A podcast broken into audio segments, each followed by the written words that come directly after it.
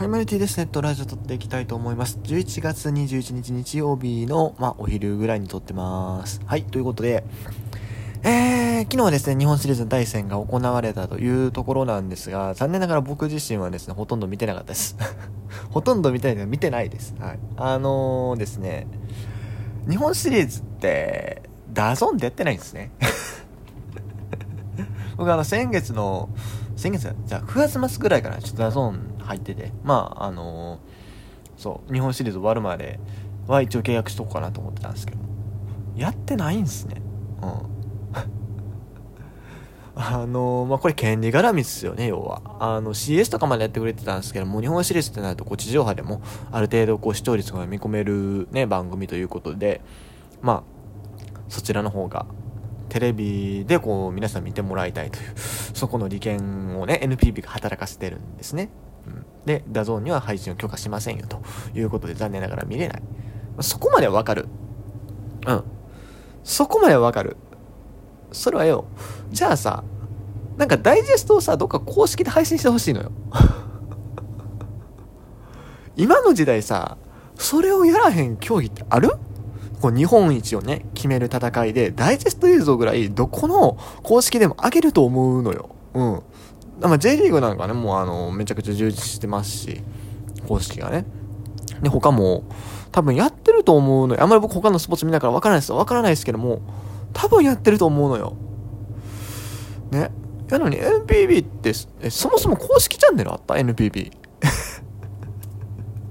あるんかな？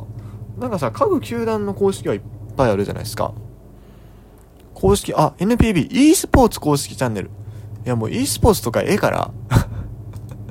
e スポーツも、いや別にいいよ。e スポーツは e スポーツでいいですけども、その、さ、普通の NPB ってないの？いや、マジでありえへんよね。うん。わか、わかるよ。まあ中継をそのテレビで流したいっていうのは。うん。まあ100分してもダゾンで配信せへんの分かった。それもわか、分かった。せめて公式でダイジェストを配信してくれ。あんまりにもひどい。うん。ということで僕はあの日本シリーズね、あのー合法的に見る手段がないです。えー、3戦目だけね、アベマでね、やってくれる。ほんまもうアベマ様ですけども。ね。あとは、見れないです。まあ、ラジオを聞くなりしてですね、もう、はい、情報収集するしかないっていう感じっすね。うん。いや、マジで、いや、これ NPB 一切チャンネル持ってんだったらもうしゃあないなと思ったんだけどさ、e スポーツ公式持ってんだったらあげろよ。普通のチャンネル作れよ、マジで。ちょっと。ないわ、ほんま。せやからね、若い人がどんどん野球から離れていくんです。だってこんなね、日本シリーズみたいなね、やつをね、NPB のね、公式チャンネルアップしてくださいよ。そしたらね、間違いなく急上昇ね、トップ、まあ、10ぐらいは入ると思うんですよ。少なくとも急上昇ランク50まで入ってくる。そしたら、あのー他の人の目にもね、あんまり野球興味ない人もね、ちょっと見てみようかってなるわけですよ。なのにね、それをしてないのね、ほんまありえへん。いや、マジでありえへん。うん。ということで、まあ、あのーはい。あんまり映像は見れてないです。あの、ツイッターとかにあるね、あの断片的な映像だけにチロって見たっていう感じの状況です。はい。マジでありえへんわ。ということで、えー、っと、まあ僕はね、だからまあ日本シリーズ語れないです。語れないんですけども語るんですよ。頑張って。ちょっとだけね。まああの、スポナビの速報、まあどうせシーズン中からね、スポナビの速報をちょっと言ってるだけやないかと言われたらね、まあ、はい、そうですね、としかも言いようがないんですけども、スポナビのあの、公式のね、あの、記録載ってるページ見てちょろちょろ喋ってるだけやろって言われたそうなんですけども、うん、まあ、昨日の試合に関して言うとね、まあ、ヤクルトからしたらすごいもったいないですよね。もったいないけども、うん、まあ、まあ、ヤクルトのリリーバージンやなみたいな 感想は正直あるかなっていうところですね。うん。確かに、先発と中継ぎをね、こう見たときに、あの、先発はオリックスの方がいいけどね、吉信を筆頭に。で、中継ぎは、あのー、まあ、ヤクルトの方がいいという印象は確かにある。まあ実際数字的にも防御率はそうなってるんだけども、実際どうかっていうと、どうなんかなまあ、ヤクルトのリリーフに関しては、確かにいいピッチャー、ね、全体的に防御率みんな低いっすよ、確か。ちょっと今ちゃんと記録を見てみますけども、えっ、ー、と、ヤクルトの投手陣の、えー、ホールド多い順に、ホールド、まあ、登板数多い順に並べてみるか。登板数多い順に並べてみたときに、1位が清水昇。これが防御率2.39。2位がマクガク2.52。その次、今野龍太2.76。うん。防御率2点台のピッチャーが3人揃ってるんですね。で、彼らが60登板以上してると。さらに石山が58登板3.60、坂本5勝36社4.05、おー田口が33登板4.02、大西良樹33登板2.82、とね、あのー、まあ、それなりに、それなりのね、数字を残してるピッチャーがいっぱいいるんですけども、みんな、なんやろ、それなりなんよね。うん。圧倒的かっていうとさ、やっぱ、1点台入ってくるとほんまにこれはもう希望ないなって感じなんやけども、あのー、まあ、清水こそ2点台前半ですけども、幕が不幸のに関して2点台後半なんですよ。うん。そしたらまあ、チャンスなくはないよねっていうところで。で、まあ、しっかり、あのー、オリックスは、そのチャンスをものにできたのかなというところですね。うん。ちなみに、ヤクルトのリリーフ陣で1点台は多分いないっすね。はい。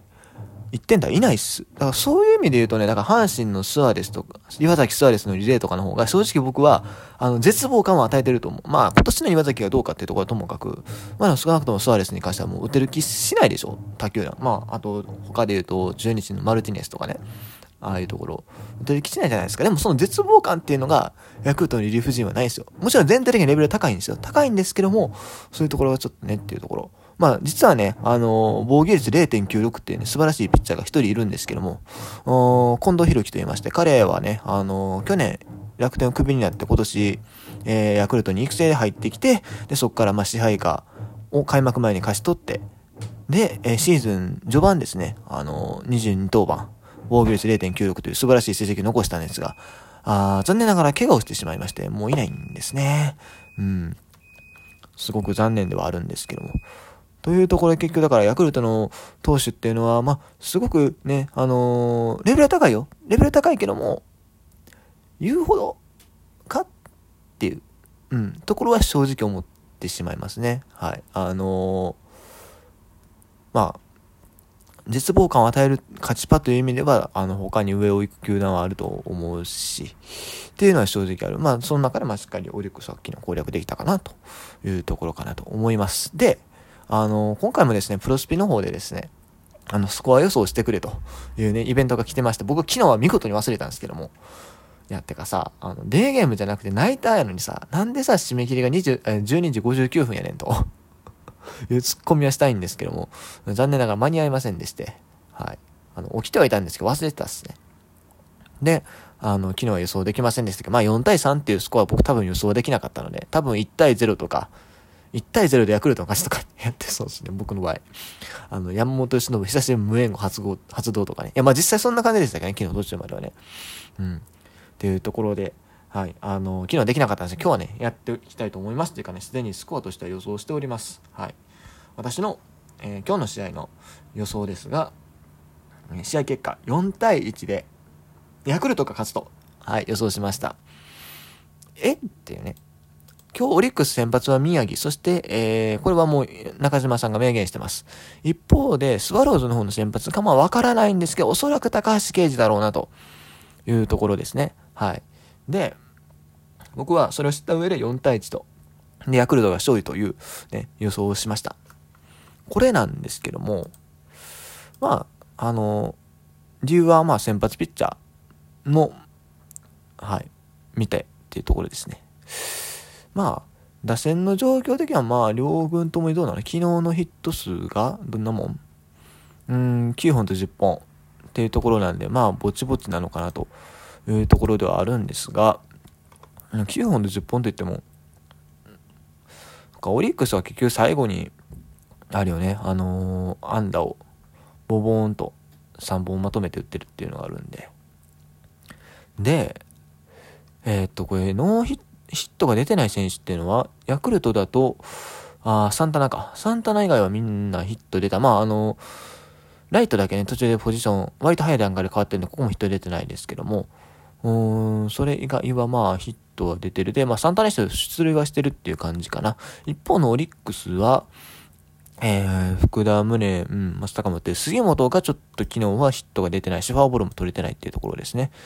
で、T アたちもヒット出てる、ラベロはファーボールが1個。うん。